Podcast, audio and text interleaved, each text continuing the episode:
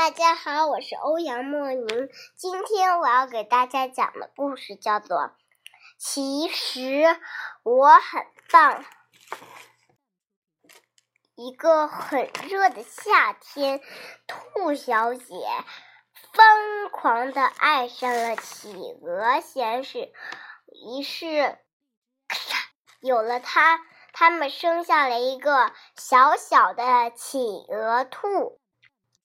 有一点像兔子，也有一点像企鹅，既不全是兔子，也不全是企鹅，它是个混血儿。于是，它就诞生了。嘿嘿，大家好，企鹅兔长得就是这样与众不同，大家都觉得它很丑，因为丑就有点吓人，因为吓人就没人跟它玩儿。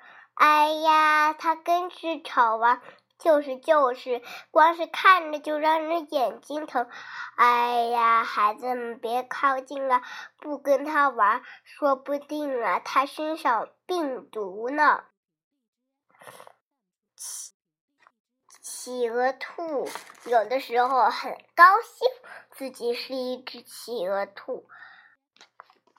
大家听好了，我是世界上独一无二的了不起的小小企鹅兔。有的时候，企鹅兔一点儿也不喜欢自己，自己是个小小企鹅兔。有一天。狼来了，他想储存一些过冬的食物。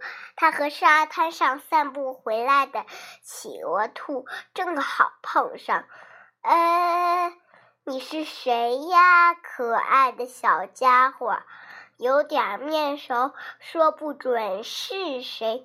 那不管了，既然你送上门来，我就要把你吃掉，马上吃掉。